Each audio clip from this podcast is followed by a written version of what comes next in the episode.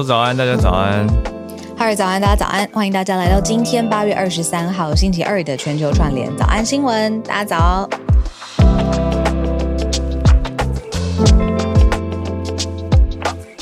你的手机现在是百分之多少的电力？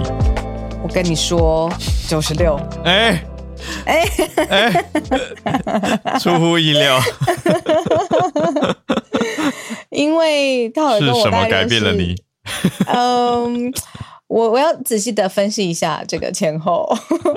哈尔跟我认识大概两年的时候，我所有无时无刻我的手机大概都是在六趴或者四趴左右。好，我怎我怎么知道的呢？我并不是一直在追踪小鹿的手机，嗯、而是小鹿在我们在沟通的时候常会截图嘛。对，所以截图你就会看到每次怎么右上角都是黄色或者红色的电池显示。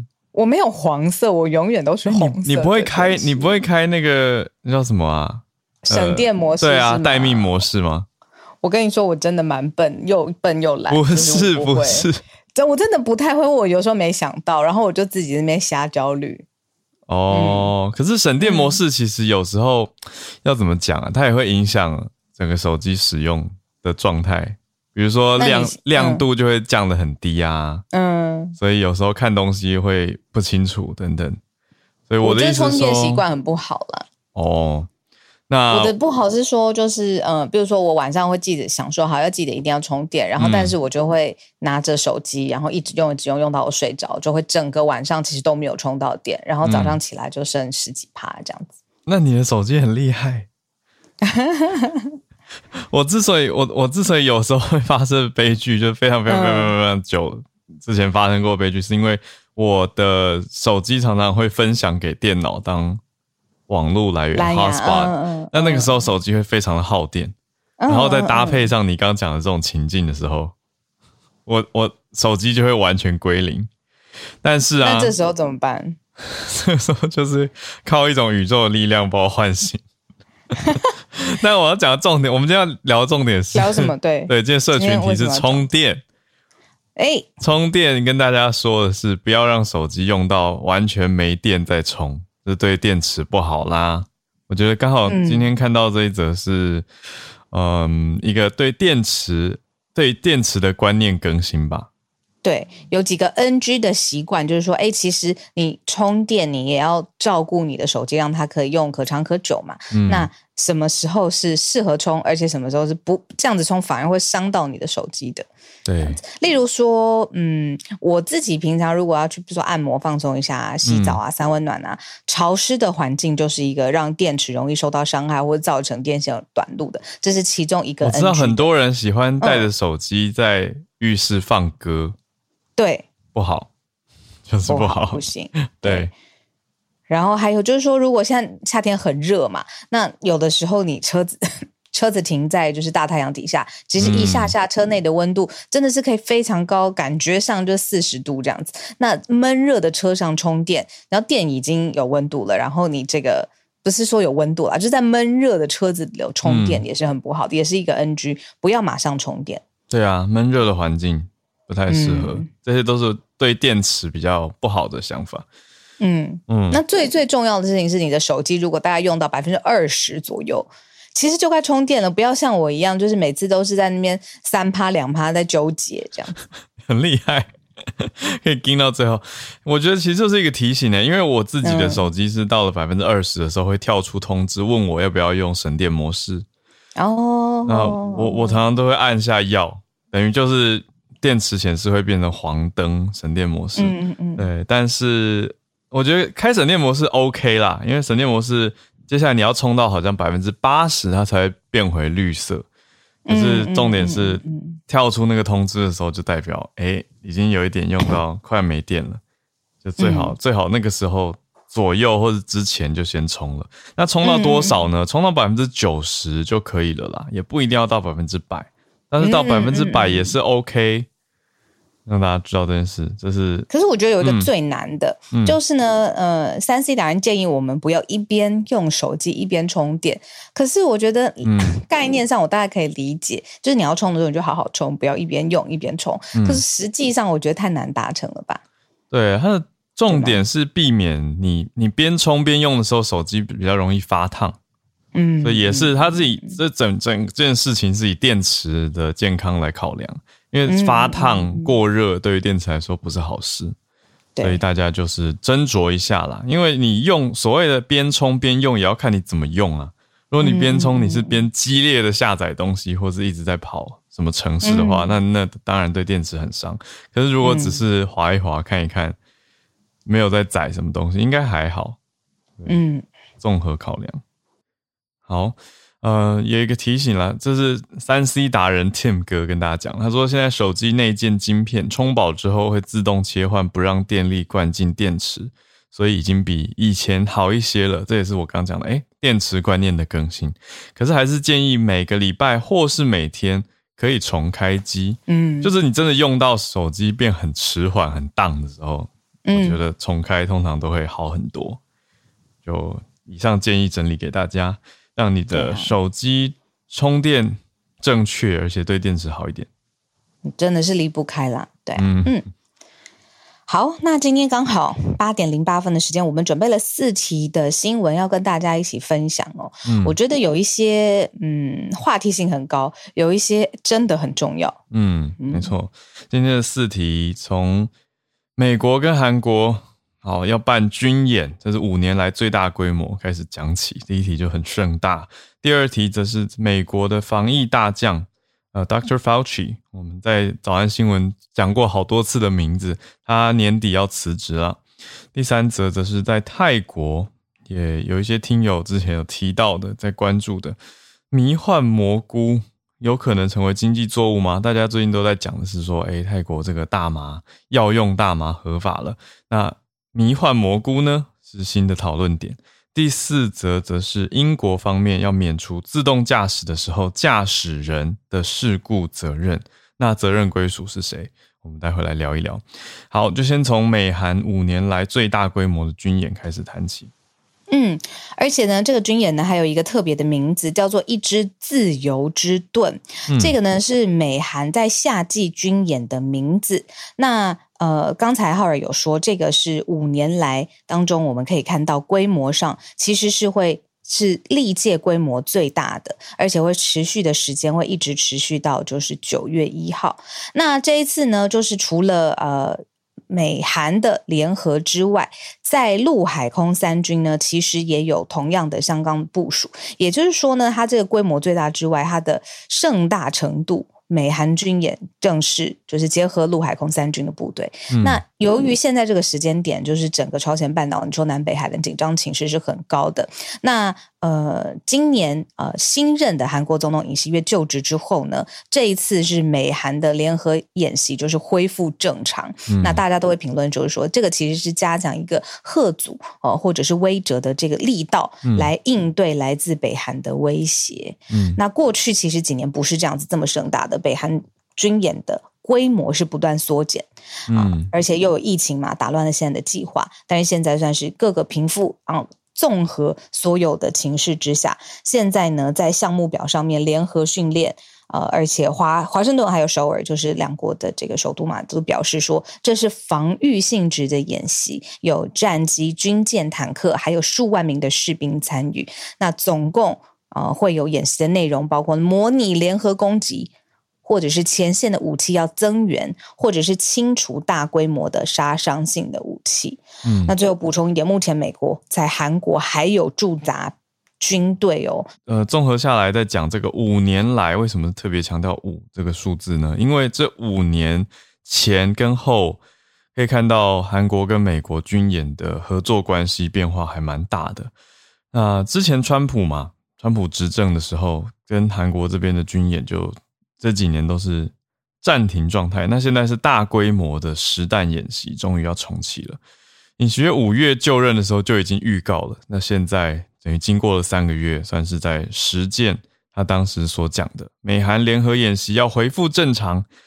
那主要是演习给谁看？当然就是对北韩呐、对北韩的威胁要做一个呈现，right？所以，嗯，之前是总呃，美国这边是川普嘛。那韩国这边是文在寅，他们同时两边都跟呃都有跟金正恩会面啊，所以当时的状态比较像是没有在军演，可是用见面的方式去谈。可是好几次的例行军演都取消嘛，那有一些改成电脑模拟演练，但这一次是要走一个回复五年前的实弹实弹演习，所以它的重要性跟它的威胁性和威慑性当然都不太一样，可以可以呈现出来。嗯嗯，所以美韩军演它也不是，就是东应该讲东亚的海岸。海边并不平静啦，嗯、并不是只有美韩要军演。嗯、在这个礼拜，中国的海事部门也有发布航行警告啊，因为中国在这几天在东海、中国东海跟南海也都有在进行军演。对啊，所以这个军事上面的演习，嗯、当然你说联合去防御，呃，预预测或者是预防啦，就是提前来。呃，做所有的部署，当然，它有的时候也是一种外交实力或者是军事实力的展现。嗯、那这个是针对给北韩的一个讯息。呃，下一题呢，是我自己看起来觉得，哎，美国的政治人物啊，或者是台面上的政治人物，真的他那个力道跟年龄，有的时候会让我大吃一惊。哎、嗯，我们今天讲的这个是 Doctor Fauci，就是现在呃，也经任经历了川普时期跟拜登时期的呃，美国首席医疗顾问。嗯。他八十一岁了，欸、我我看我我看不没有感觉到这件事情。嗯，对，他从一九八四年就是国家卫生研究院 NIH 的院长。然后到现在服务已经三十八年，那他非常非常资深哦，他有七任美国总统，他都是担任资深免疫学家的这个身份，担任总统级的顾问。嗯，那他历级的传染病包括了艾滋病、呃、伊波拉、兹卡，然后猴痘，还有当然就是 COVID-19。那这一次他说，啊、呃，他特别在一个官方的网站上面发表他的最新的去向吧，就是说。呃，他在呃今年十二月会来辞职。那整个他在美国联邦政府体系里面担任公职的时间长达了五十四年，太强了。对啊，好。可是我注意到一个特点呢，他就是说，嗯，他自己是受川普任命，特别是在抗疫的时候，COVID nineteen 的时候担任就是最高的这个啊、嗯、对外发言嘛，NIH 的院长之外，也是最资深的，但。他有说，他觉得他现在很遗憾的是，他处在一个非常非常对立的情况当中。嗯，哦，这是一个不争的事实。他活在一个非常非常对立的社会里，那他觉得这是很不幸的事。然后他之前也提过说，嗯，因为他 high profile 嘛，而且他的资讯很重要。你想看那那个时候疫苗投药啊，或者是呃这个限令啊，各种的措施，所以他身边一直都会有联邦武装的。联邦感员一直在他身边。嗯，Fauci 他也说过，他非常不喜欢这样子的生活方式。你就想象，随时都有人的眼睛，还有他的身体物理的距离都跟着你这样子。但他说，他当时是为了这个使命，他就是面对这个现实。但是这一切，嗯，嗯，现在会就是出现一个很大的改变嘛？不论他下一步是什么，他今年呃底的时候，嗯，就会辞职了。那他绝对是一个疫情时代的代表人物。哇。我觉得他真的很强诶，他从这七任总统顾问，他第一任是从雷根总统 Ronald Reagan，就是那个时候开始任总统顾问，到到现在总共是第七届了，第七次了。对，所以他的他的辞职主要是他有有讲原因吗？没有明确的说明啊，但是可能跟整个疫情。嗯的走向啊，然后他的他的服务的力道力度，你看这么过去快将近三年来，嗯，这可能都有关吧，一个综合的因素考量。拜登给他祝福哎、欸，对，因为他本来是说要等到现任总统拜登这个任期结束才会退休，可是现在就是提早了嘛，所以现在他的拜登是给他祝福啦，可是共和党员也有一些人在批评他，嗯、包括有一位联邦参议员。啊，他叫 Rand Paul，包括他在内的一些共和党国会议员，就在昨天的时间就在说，如果共和党在十一月的国会其中选举夺回了众议院或参议院的控制权，会对佛奇展开调查。这只是一种威胁性的言论啊。对，嗯，对啊。那当时 Fauci 最新的说法是说，只要我还在这个位置上，一切就值得。但 unfortunately，就不幸的是，我们现在活在一个非常对立的社会，所以他并没有直接说因为这样，所以他要走。可是他的意思应该间接的也说了，我觉得算是说了，就是有一些对他不满的意见或者是一个压力在。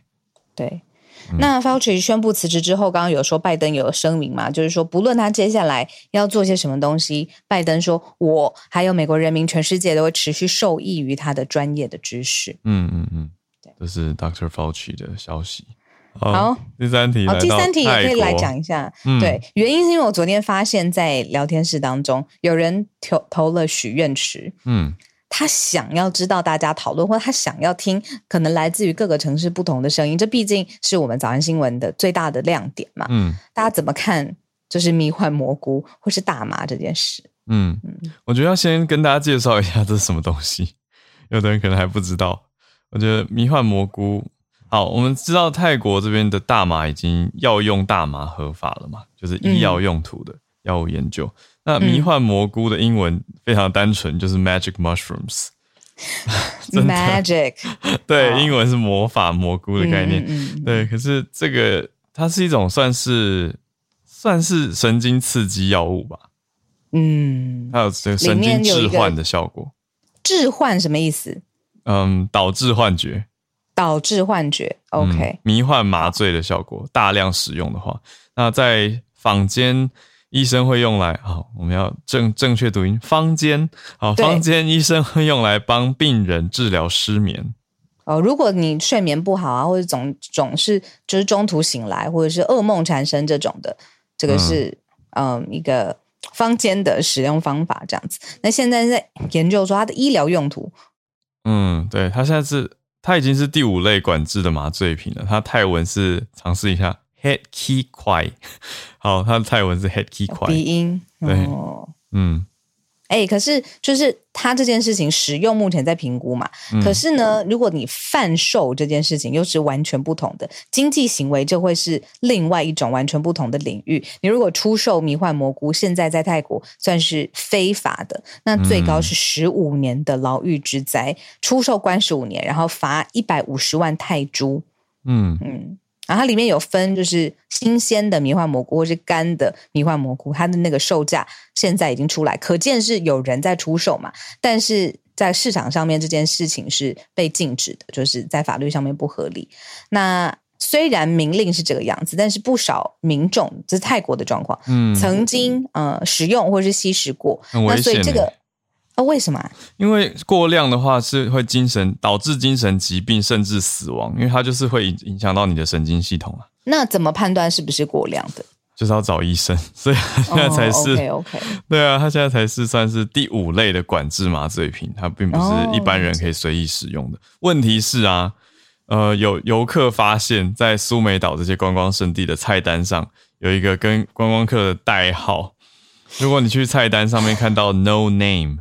无名，No name，对，嗯、它其实就是有迷幻蘑菇的菜色，比如说迷幻蘑菇煎蛋，嗯、只卖五十泰铢，嗯就没有很贵。那私底下也有一些人会自己吸食，可是现在大家都在讨论说，有没有可能用医疗用途的合法化，就是比照大麻的方式。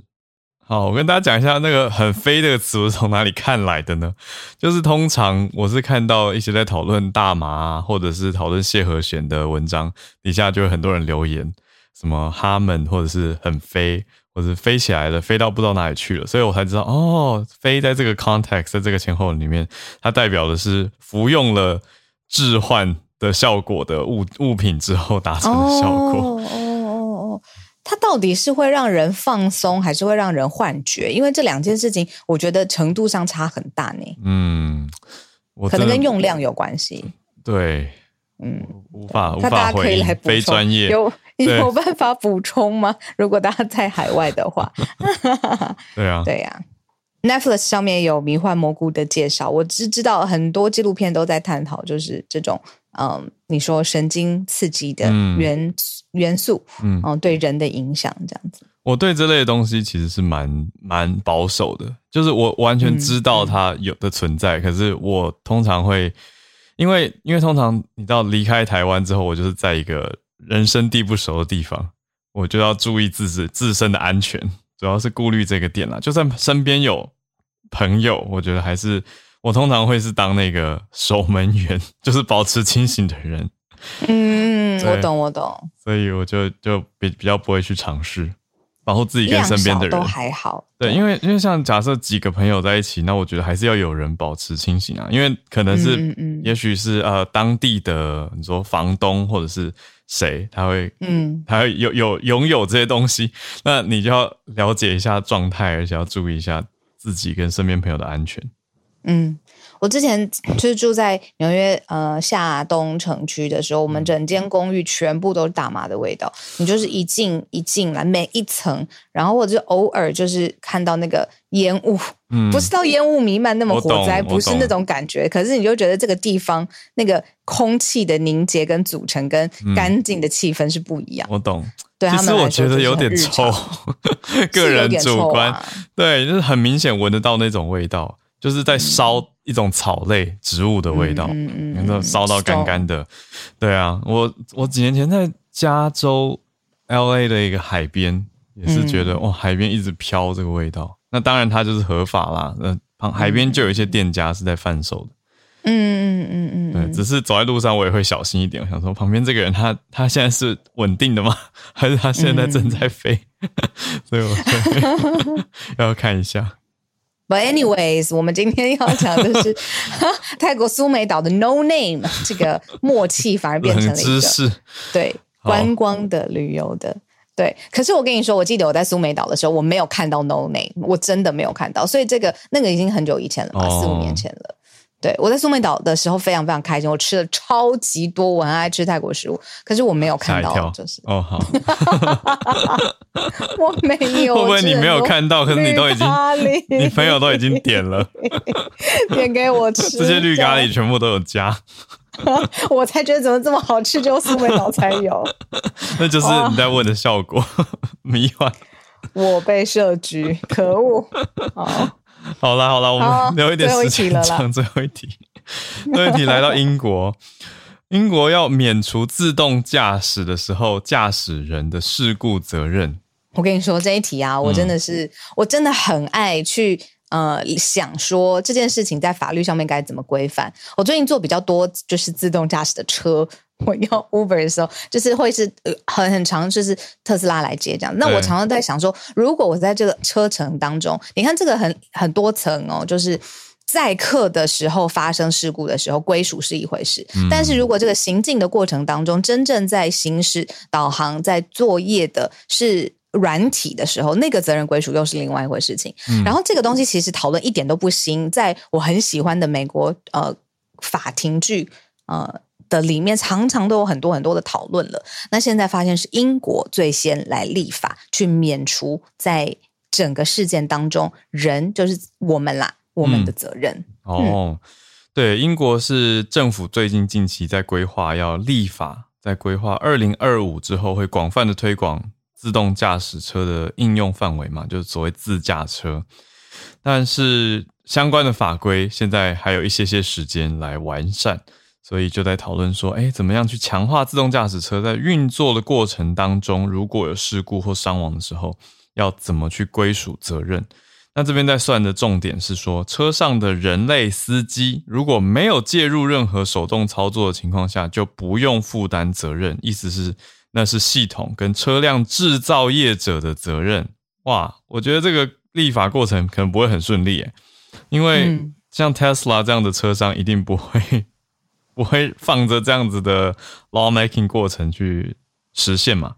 因为如果实现的话，所有的事故都他的 liability 对啊，对啊，那责任造责全部都他扛，又太高了。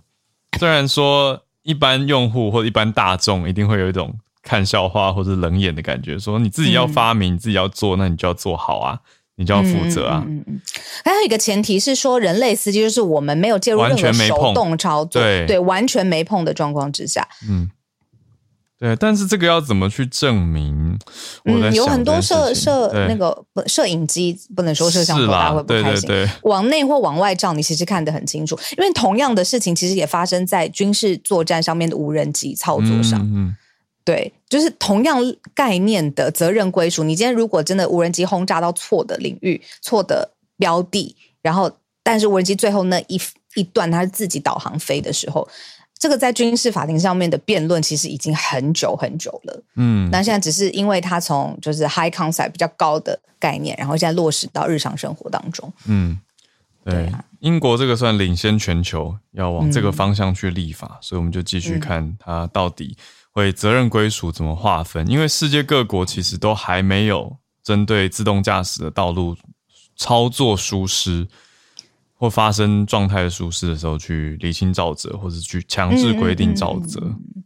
可是细节很多诶、欸，比如说是系统误判导致，嗯、比如说诶明明是红灯，你该停下来，系统误判误闯了闯红灯，嗯、系统误判超速了，没有在限速范围当中，或者是 真的就是发生了交通事故。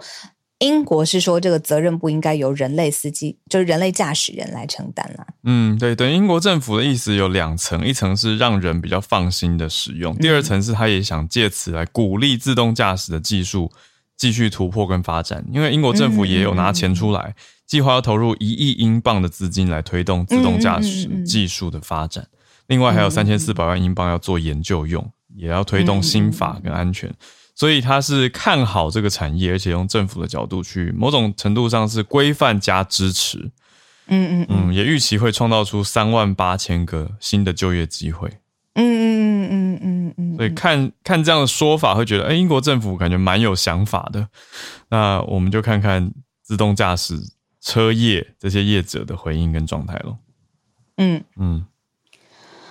好，聊天室有人 在提醒说，就是驻韩的美军不会是二十八万。嗯、好，那这个数字其实是我看媒体报道的，所以让我们来确认一下，到底是媒体报道的这个数字有刊物呢，还是嗯，这是实际的数字？嗯、那如果真的确定是这个媒体，其实嗯，这个统计上面或者笔误上面有错的话，我们就在 Podcast 完整的版本，我们再做处理。谢谢大家提醒，谢谢谢谢，对呀、啊。好，Right，那现在时间八点三十二分，我们要进到全球串联的时间。你看那个 James 啊，他就很、嗯、很很敏锐，在我们讨论自动驾驶的时候，嗯、他就说，因为现在有分 level 嘛，呃，自动驾驶的等级，如果我没有记错的话，应该是零到五级。五级是完全 hands off，你什么都不用做，你在里面补妆啊，看看影集 whatever。那嗯，level 零到三，James 说现在是需要人的辅助去注意路况，对，没错，对，就是这个是 AV level 区分。嗯，谢谢 James，没错。没错，嗯，谢谢 James，那这个很很很重要，这是一个基本的概念了。那很多人都跟我说，就是我那天也看 Bloomberg 的一个很好的专访，我真的很喜欢 Bloomberg 的最新的一些呃 CEO 的访谈。嗯，他就说，到底什么时候真的可以到 Level Five？嗯，就是我们完全在路上每一个人都是 hands off，不用任何的人为介入。他说是要到我们的孙子代耶，其实不会那么快。嗯，不会那么快。哦，当时的这个 AV。就是 A V 呃、uh,，Auto Mobile Vehicle，Auto、嗯、Vehicle 是这样子吗？嗯，如果综合这样两件事情来看的话，就代表说英国政府这个立法也是先确立，但是还不会发生，对吧？就是不会真的罚，啊、因为现在如果还在 Level Three，其实人都还要参与啊。因为像我之前去去，就是嗯，不用之前啊，就是反正驾驶经验上跟大家说，嗯嗯你使用了那个所谓。Tesla 的 FSD 效果的或者是功能之后，嗯、你手其实还是完全不能离开方向盘的。嗯嗯嗯嗯，嗯，就手一定要放着，所以还是要稍微轻推跟碰一下，所以它都还算是有人为介入。好，今天全球串联比较特别，有邀请到一位来宾，来自联经出版的总编辑啊，涂峰恩先生，呃，跟大家聊聊中东。好，MBS，我不知道大家有没有关注哦。我想大家比较有印象的应该是《鲸吞亿万》，《鲸吞亿万》的作者他的最新力作。Oh God！对，《鲸吞亿万》很好看嘛，就很精彩。大家看到哇，马来西亚这边的消息，还有跟中东的关联。那这个作者他的新对一马 YMDB DB 对，那最新的著作叫做《成王之路》。成王之路，那会邀请到联经出版的总编辑涂丰恩。涂丰恩是美国哈佛大学东亚系的博士，嗯、呃，也是 Story Studio 的创办人。今天很要高兴邀请到总编，总编早安，你好，嗨，你好，你好，今天要特别跟我们分享这一本书的亮点哦。那因为我自己看就是 IMDB 的系列那本书《鲸吞亿万》，我真的是从头一口气。我记得那个时候我在一个美式餐厅，我自己一个人从头看到尾，就整个人就被吸进去。那所以你现在就要介绍的这一本书，它也有同样的魔力是吗？有，我觉得绝对有，因为这个啊，呃《鲸吞亿万》的作者就是一个很厉害的记者。那其实我觉得美国有很多这种很厉害的记者，他们非常会写调查报道。那啊，他们可能本来只是在比如说报纸上，或是有些这种啊新闻杂志上面发表一个深度报道，那他们会接着去挖，把这一个主题挖得更深，然后最后写成一本书。嗯，所以这本书我们今天要谈的这个《成王之路》也是如此，就它是这个《成王之路》。嗯，对，《成王之路》它是鲸吞亿万的作者跟他另外一个同样在《Washington Post》的这个同事两个啊，哎，我讲错了，不是《Washington Post》。啊、呃，是啊，《Wall Street Journal》的杂志的的的记者共同啊、呃、写的，所以是很像啊、呃、故事一样。然后我觉得另外一个也同样会有跟《金盾一万》一样的魔力，是因为这两本书的主角都让你觉得。世界上竟然会有这么神奇的人，很不可思议的。我们就来举几个例子好了。那个，比如说《金吞意外》，让我现在印象很深刻的就是，呃，他当初呃撒重金追萧亚轩，然后或者是 Miranda Kerr 都是他的这个囊中物这样子，或者是送礼物给他，然后他会跟这个里奥纳多一起讨论这个呃电影投资的计划，你就会觉得这个真的是不仅是超越现实，而且是非常非常呃。娱乐性甚至可以这么说很高的。嗯嗯、那《成王之路》这一本是什么事情，会让大家觉得说天哪，怎么会有这种事发生？哇！我在想要从从何开始讲起，因为有很多他做了很多很疯狂的事情。我也许可以先讲一个，是书里面还没有写到，是最新的发展。我觉得大家如果有兴趣的话，去 YouTube 搜寻一个这个呃影片，叫做《The Line》。就是一个线，嗯，那啊、呃，这个是沙乌地阿拉伯最新最新的一个计划，也就是 MBS 的这个他个人的一个野望之一，就他希望啊、呃、建造一座全新的城市。那为什么叫 The Line 呢？因为我们过去想的城市都是这种，就是散布在各地的这样一个，尤其像是在沙乌地阿拉伯这种地方，他们城市就是在那、嗯、沙漠之中，然后这样建立起一个城市。嗯，可他想要盖起一座城市，是一个直直线，就像一条线一样。嗯，对，然后。它有两座高墙盖 圈出一个空间，那里面用各种 AI 的形式创造出一个这种人工可以控制的气候环境。然后啊、呃，这个整座城市从一个点到任何一个点只需要二十分钟。总之，大家可以去看看那影片，就知道这个 NBS 是一个非常具有啊、呃、各种奇特想法的人。那他很特别的地方就在于他在沙乌地阿拉伯这个地方。他啊、呃，大家也知道，沙乌地阿拉伯本来都是卖石油，嗯，可是他跟所有这种过去沙乌地阿拉伯的统治者很不一样的地方在于，嗯、他想要改变整个沙乌地阿拉伯的这个经济体制，嗯，他觉得不能再这样卖石油下去。大家可以想象，卖石油到今天各种这种啊、呃、因素之下，未必是一个可以 sustainable 的一个这种产业，嗯、他是开始大量的。这个呃，投资高科技，嗯，然后他希望跟这个全世界这种这种啊、呃、创业者啊、呃，包括戏谷的，包括这个日本的孙正义合作，嗯、去创造这种非常未来的世界。嗯，所以他是一个呃很年轻，可是很有呃远见的这个。政治人物，嗯，我想帮大家补充，太正面了，嗯、太正面。我补充一下，因为 聊天室很多人在说，我们到底在讲什么？就我一开始的那个 preamble，我们帮大家讲一下，就是在讲沙乌地阿拉伯的王储他怎么样登上这个王者之路，所以名字才叫成王之路嘛。那刚刚总没有跟我说，这个跟我们讲说这个。过程是疯狂而且超现实的，那你可以想象，在那样野心勃勃、竞争全世界的石油要靠这个地方、靠这个王储的时候，到底发生了什么样的事情？没错，对对，还有很年轻，我刚还没有机会先讲到前面的，而且 前面这个才是重点，就我先跟大家预告一个，或者说是大家可以先看一个，对这个人可能会有一个想象。那其实这个 NBA 我们就讲那个主角，他才不满四十岁。然后，可他目前已经是沙乌地阿拉伯里面最重要的一个政治人物、政治领袖。包括说前阵子，我想大家可能有帅哦，这个节目的 还可以有 帅哦。节目的这个、嗯、这个听众，我想大家都一定知道，就是说前阵子拜登曾经去访问过沙乌地阿拉伯，嗯，然后啊、呃，在美国国内其实引发了很多争议，有很多人觉得他不应该去，这有点违反他过去的这个啊、呃、某一些发言，因为他曾经把这样一个这个这个新的呃沙乌地阿拉伯领袖啊、呃、讲的非常难听，然后在他上台之后，其实一度是他不想去跟这个呃我们讲这个 NBS 有任何的接触，嗯，那啊、呃、可是最近传出另外一个消息，就上他他去了，就拜登去了，然后最近传出另外一个消息是习近平也要去。啊、呃，去拜访这个 NBS，就这样一个不满四十岁的啊、呃、政治领袖，突然之间变成中美两国都要拉拢的对象。那一个很重要的原因，当然就是他作为这个啊、呃、这样一个石油大国的掌权人，他其实影响了国际油价这个非常重要的起伏啊、这样的一个权利。那可是我刚刚讲到，就是说为什么他当时拜登要去沙乌地阿拉伯的时候会引发这么多的争议？一个很重要的原因是啊。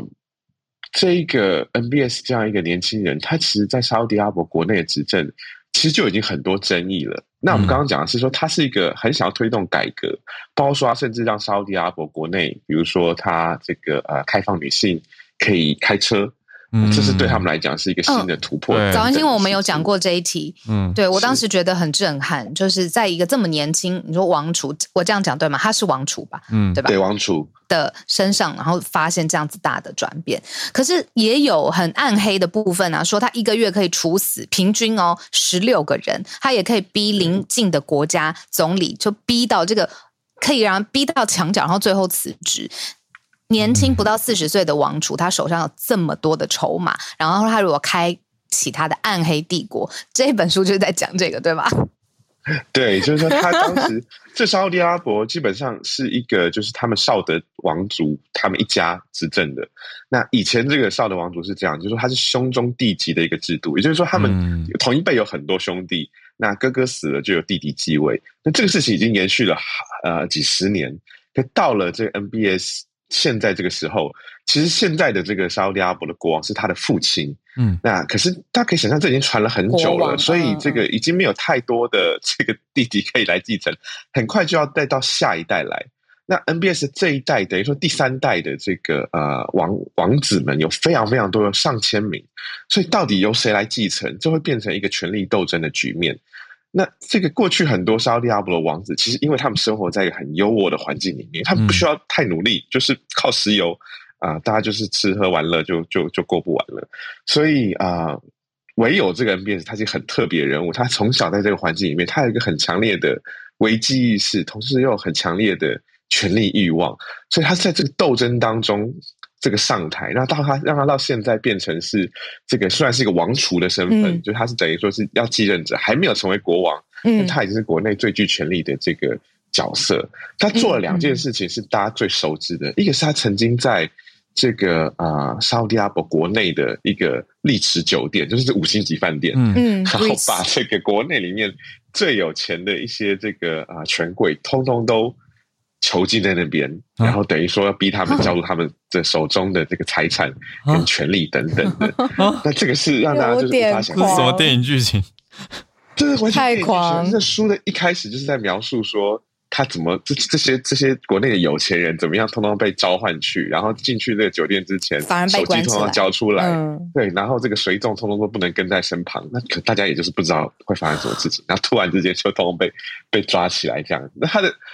他的理由就是说，他要打击国内的这个腐败势力啦。嗯，但是某种程度上，他也是把这个权力通通都因此这样的掌握在手中。嗯，那啊、呃，另外就是大家手这个留言留言留言区就很多人讲到了。另外一个就是他曾经啊，呃、传说当中他谋杀了一位这个反对他的记者，叫做卡舒吉。嗯，但是卡舒吉本来是一个支持 MBS 的记者，他觉得说 MBS 是一个年轻人上台。好像要改革等等的，嗯，后来才发现不是这么一回事。嗯、就他发现说，这中间有很多是你不可以去批评的，不可以去碰触的议题。嗯、但他是一个记者，所以他是都写出来了。嗯，但后来在国内待不下去，所以他就逃去这个土耳其，就在土耳其的阿拉伯大使呃沙乌地阿拉伯大使馆里面被谋杀。啊，那最知名的一个案例就是说，这整个过程其实是有被录音下来的。这中间也是很微妙啊，因为土耳其一直在监听沙特阿拉伯的大使馆里面发生什么事情，很合理，很合理。哦，聊天室有人一直在问说，这个 MBS 一直讲到这个是什么？其实他就是这个人人名，他叫做他是穆罕默德 Ben Salman。没错，穆罕默德本沙尔曼，所以取他的三个啊、呃、名字当中的首第一个字母首字母，所以就是 MBS，就是这个不到四十岁的沙拉伯的王储这样子。嗯，沙乌阿拉伯王储。然后说他的从小他就被灌输嗯强人创业家跟大亨的故事，所以他的那个心智的长成可以想见一斑。然后他因为有。我真的可以跟总编分享，我来源是什么？我不说了。我看过，就是他们 接人，就是用飞机去接人去他们的开 party 的一个现实动态，我真的看过。Uh. 我我我。我只能说，就是傻眼呐、啊，傻眼到不行，就是那种奢华跟呃挥霍的没的没有明天的那种程度。那所以我更好奇的事情，在这样子的气氛之下，他怎么还有这么多的野心，就是做这么多的权利？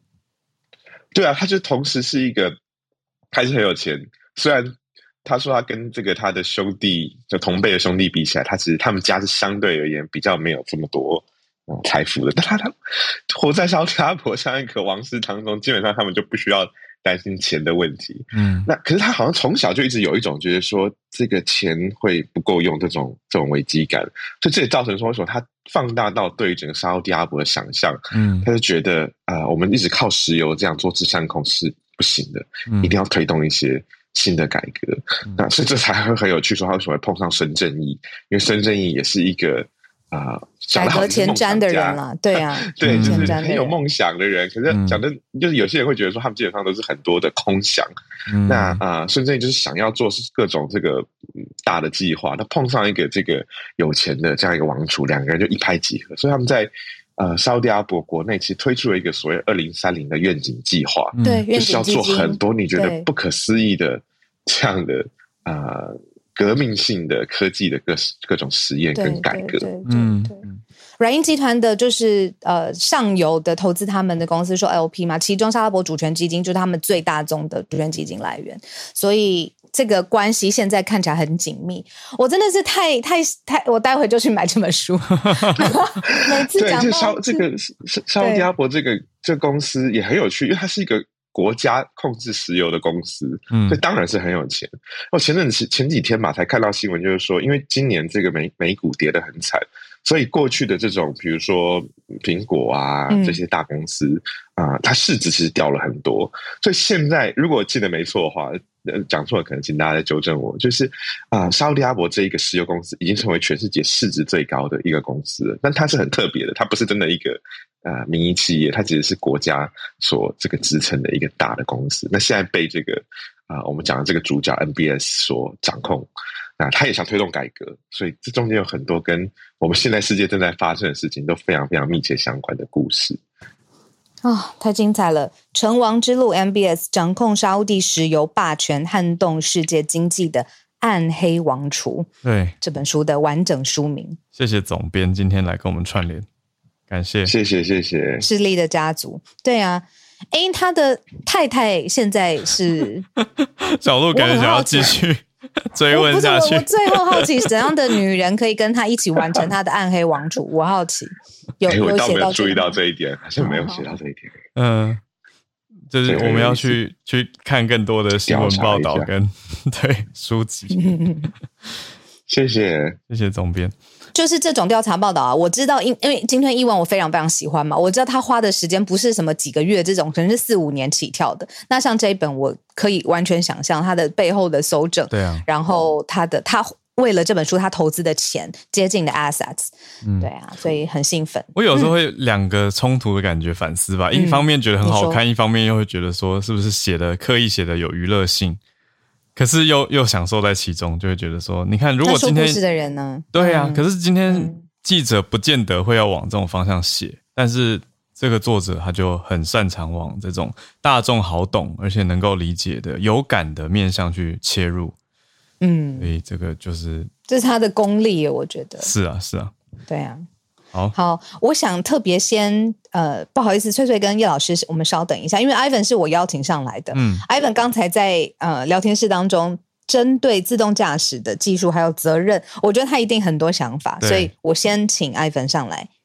哎，救命了，死人！Hello，我正在我正在自动驾驶中。OK，所以是可以的吗？有一点点小声。Which level？嗯，我用的是 Tesla 的 FSD 啊，就是你 Which level？你要看是谁认定嘛？你如果是马斯克，他一定觉得是 Level Five 嘛？那我一定是觉得是 Level Two 啊。那 政府应该政府应该也觉得是 Level Two 了。那其实日常的使用，因为 FSD 它现在没有开放给所有人。那我是最早一有拿到 beta，所以我其实已经用了快一年了。嗯，那这个东西其实我觉得就是高速公路用一用就算了，在城市以现在的这个阶段，你用的话，可能很快就就就上天堂了。对啊，你在加州洛杉矶开车也都是这个感觉吗？对啊，对啊，因为他现在 OK，所以我觉得刚刚那个议题就是法规的东西，我不是专家，所以。可能没有办法 comment 太多，可是，呃，其实这个牵扯的东西还是真的还蛮复杂的啦，包含说，包含说这个你的解决方案嘛，对啊，那像现在 Tesla 是全部是 camera，它是 vision vision base 的解决方案，嗯，它甚至它甚至都不太用 sensor 了，就是那个 radar 这些东西来，哦，它就用辨识影像来做判断，是不是？对啊，因为他觉得影像多多个相机给的他不同这个深度维度的讯息，再加上他的这个 AI，他有办法 process 像人的眼睛跟大脑一样啊。当然，当然这是他觉得，但是实际上目前 你不觉得？就是他做出来到现在的体验，我我我是打问号了。嗯，对啊。我可以问细一点吗？为什么你觉得打问号？为什么用这个在路上市区会上天堂？它不会停吗？它会有事故是不是？反应还是没有人人快。它会啊。他虽然是用 data 在慢慢的在这个，因为他有做 shadowing 嘛，就是他在一直在呃 capture 数据，然后看人人类驾驶怎么去应对不同的这个变化，然后他会去优化它的算法嘛。嗯、可是可是这个东西就是需要一个一一定的时间，因为它要吞吐的数据量要消化的东西，虽然它现在已经自动化在做 labeling，但是还是没有那么快啊，因为你每天。你光是今天这个路口，你多多放了一个交通号志或什么，可能它的 data 就会有影响嘛。嗯，那我我我是现在使用起来，就是你在很多自动的判断跟处理上，它就是跟人类差很多。嗯，因为有有，因为你旁边的人不是自动驾驶的话，他不按牌理出牌的驾驶，有的时候也是突如其来嘛。对对啊，那你你怎么 react？那当然对算力有要求，那当然他现在算力是已经很。就是这算力跟跟几年前刚开始做 ADAS 的时候是已经提升非常多了，嗯、可是就是在很多我觉得很基本的路口、很基本的动作，它的它的这个表现就对，不是算不来，就是它会让你很唐突，突然给你急刹，嗯，或者是我觉得，嗯嗯嗯，因为高速公路上常常有前面没有车的情况下，它突然给你急刹，因为他觉得影子看起来像是。物体，嗯，那他当下判断没有想清楚的话，他、可能会就做出一些比较急保守。急的反应，对，因为要保护你嘛，嗯嗯，对。但是这个东西就是，如果你是人类驾驶的话，你根本不会做那个动作，因为你一看就知道那个东西没有危险性，嗯嗯嗯，对啊。那其他很多不同的解决方案，它可能会用光学雷达嘛，LiDAR，或者是它会搭配一些联网的。嗯嗯，但是如果你要联网的话，这又牵扯到网络，其实也有。不稳定的问题，还有你的基础建设，因为很多人觉得说未来的自动驾驶形态是你的 infrastructure，你的红绿灯或者是你的路，它本身都可以跟你的车沟通，甚至你的智慧连城市嘛，嗯，但是这个门槛就很高嘛，所以它比较可能是在封闭的区域先试行嘛。那刚刚责任的问题就是。你如果不同的解决方案，你的责任归属好像也不一样了，对啊，比如说你红绿灯，你红绿灯的网络如果断了，对不对？那那责任归属是红绿灯还是车还是人？那再就是你商用跟乘用又不一样啊，因为商用跟乘用的使用场景跟范围就是差距非常大，所以相关的法规应该也会不一样。嗯，但是我觉得英国这个抛这个议题是好的，因为你要抛议题。当然你在安全性，美国的交管单位它官方的文件里面也说过嘛，你的安全性是一方面，我们当然要很重视，嗯，但是创新上面也要很重视，因为科技的创新影响到国家的竞争力、民生经济的发展嘛，嗯，所以所以这个东西太复杂了，但是有议题总是好的，因为有很多的代表重视，有，对啊，有很多的法规都是在出事了以后，大家才越来越重视嘛，对，比如说我记得一六年还一七年，，Uber 不是。那当然，Uber 跟 Lyft 都把他，对，他把他们的自动驾驶的 unit 都卖掉，卖给其他公司。但是就因为这件事情，让大家开始慢慢的去重视，那我觉得都是好事了。那 Elon Musk 他要怎么讲，那是他家的事，因为他一五年就是说，一六年就是说特斯拉要从洛杉矶开到纽约，没有人为干预啊，到现在二零二二年也没有啊。我我。对，我记得他他讲了很多东西，什么 Hyperloop，要忽然之间把人什么送到那个真空管里面的感觉，然后就忽然之间跨越整个美国。我就是受害者啊，因为我二零一八年就花了一万块美金买这个自动驾驶的软体啊，我到二零二一年下半年才第一次收到 beta，那现在美国应该是只有几千个车主有 beta 而已，对，大家都其实非常少数了。嗯，对啊，那个你看那些如果付了一，他现在已经涨价到一万五了，美金一万五，那付一万五还用不到的人，不就只能在家里哭吗？你讲的就是台湾车主啊，台湾车主就是只能先买，可是只能用到一半的功能。没错，对啊，所以就是这个很复杂了，但是有人讨论，我觉得都是好事啊。嗯、那我有复杂有复杂。哎，可是市场上面没 F，你刚刚说 FSD，你觉得唐突嘛？没有像人眼这样子协调，那也没有更好的替代解决啦，对吧？呃，目前为止，现在其实如果你去看的话，像呃，我我刚刚好像看群里也有人在 Cruise 上班嘛，Cruise 是 GM 收购的一家自动驾驶公司，他们在旧金山已经。呃，在部分范围试行啦，就是直直接是全自动驾驶的那个计程车的服务啊，像 Uber 这样的服务。嗯，那大陆其实也有小马智行啊，跟一些其他的公司有在部分封闭区域去进行试测。嗯，对，因为其实你在这个，就是你已经收集很多 data 的某些区域去做这件事情，其实是。比较容易达成的嘛，像 Waze 在 Arizona 也有做啊，但是你说你要放到乘用车，我觉得这个是十年以后都不一定能实现的事情了。乘用车的变变量太大，而且你不同国家的那个交通法规跟你交通号志，这个车子长的形状、那红绿灯的大小什么都不一样啊，所以你不可能说一个 solution 直接套到全世界世界各地啊。你说在中国这个北京胡同吓死人了，对不对？这个还有很长的路要走了，但我觉得 ADAS 反而是 ADAS 的普及比自动驾驶的普及还要重要了。嗯嗯嗯嗯，懂了，因为程度有差别啦。嗯，对，因为 ADAS 确实是能够大幅的降低事故的发生率嘛，然后也会减轻人的这个疲劳嘛。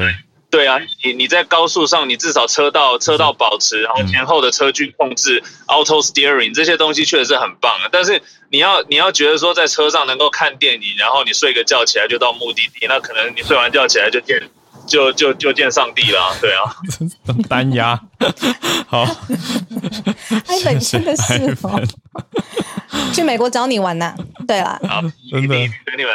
谢谢 Ivan，谢谢 Ivan，好，谢谢 Ivan。刚好回应一下刚刚 Ivan 提到的这个 Cruise 啊，我们之前有选题有选到，诶，就是在大家有印象吗？旧金山有一台自动驾驶的计程车，它违规就被警察拦下来。哦，我记起来了，就是 Cruise 啊，就发现，对，那就是 GM 收购的 Cruise，警察就是临检就会发现，嗯，车上没有人。就不知道怎么执法了。对啊，对对对，我记得对警察来说，这个冲击也很大。我觉得，对，我觉得有趣的是连，连 连接到今天这一题，就是过了几个月过去，哎，美国这边好像还没有听到很新的立法动向，反而是英国现在抛出了这个议题，所以非常认同 Ivan 的切入点。Ivan 在这个产业里面嘛，他刚才讲了很多，像什么 Waze 啊，然后的中国自己的这种自动自驾车的这个体系跟系统，他讲的那些其实都是品牌的名称嘛。他的表达的意思就是说，其实还在呃各家分呃程度啊，然后分使用范围啊，然后开发程度不同的这个阶段。嗯嗯，对。哎，我可以补充一下，就是有一点可以可以讲，就是我觉得特斯拉做的很不好的，就是他在 给你好好好好来来来。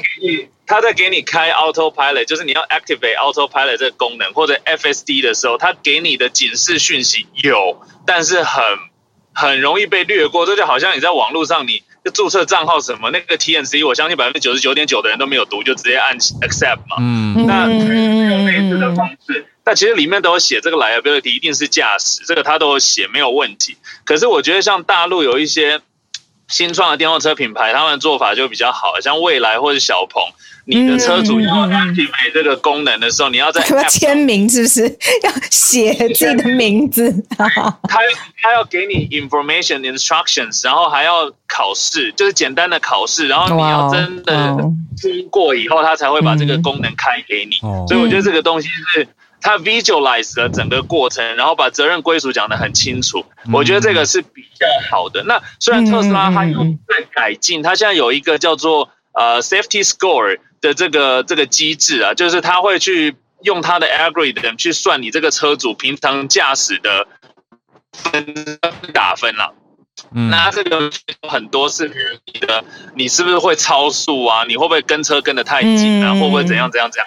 所以他有告诉我说，因为我现在是 FSD 的 owner 嘛，所以他有告诉我说，如果我的这个 driving score 太低的话，低于九十分的话，他可我可能会丧失。这个使用 FSD 的权利，那这个就很 BS 嘛，因为因为我已经付了一万块美金了，然后你现在让我用，我好像还要觉得很感谢一样，然后我还要被剥夺我购买来的权利。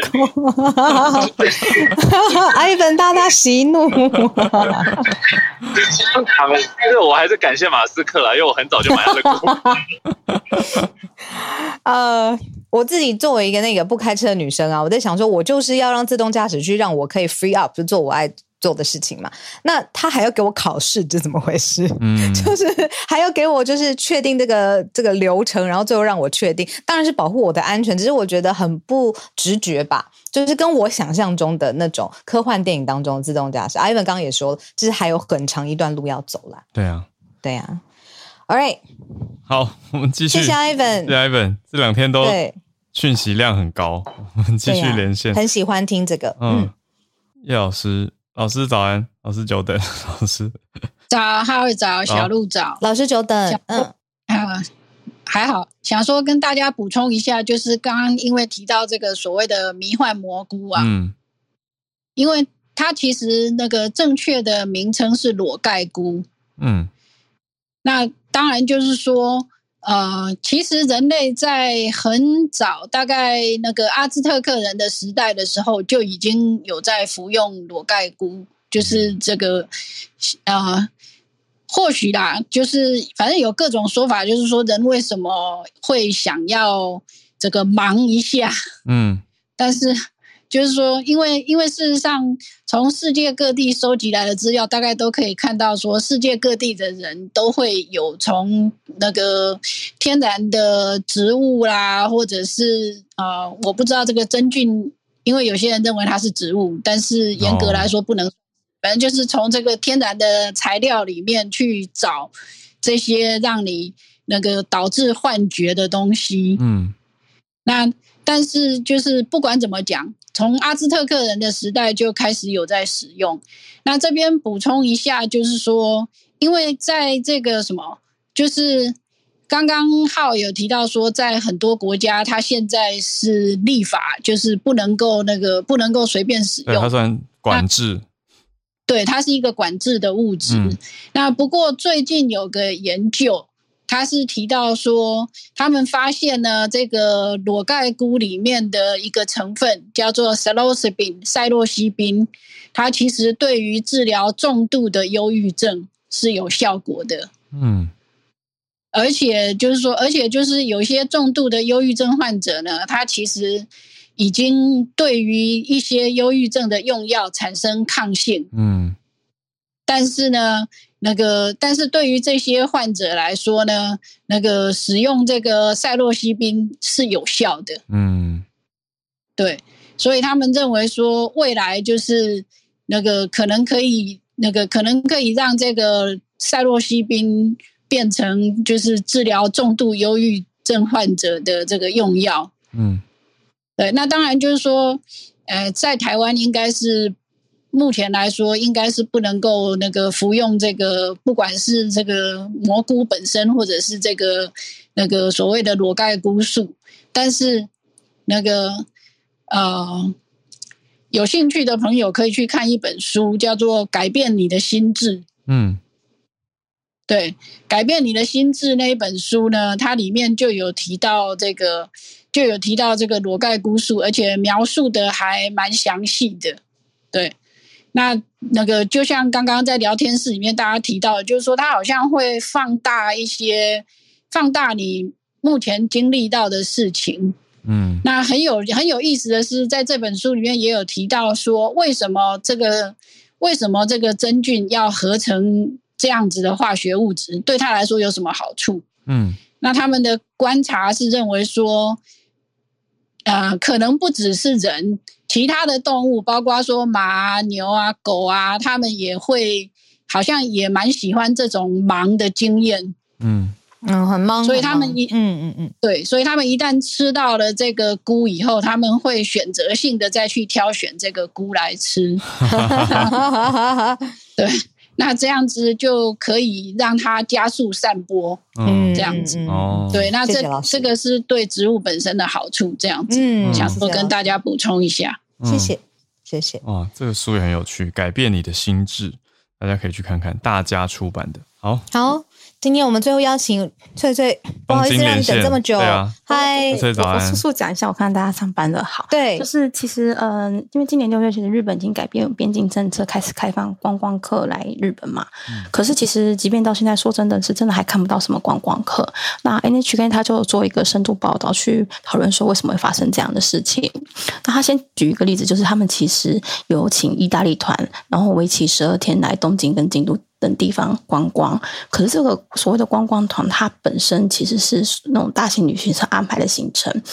嗯，他们其实会严格规定说，第一个就是你必须要是团客人，然后你要戴口罩，然后你随时要有导游在身边这样子，而且你必须所有行程都要照表操课哦。还有就是他们的自由活动时间也只有一个半小时。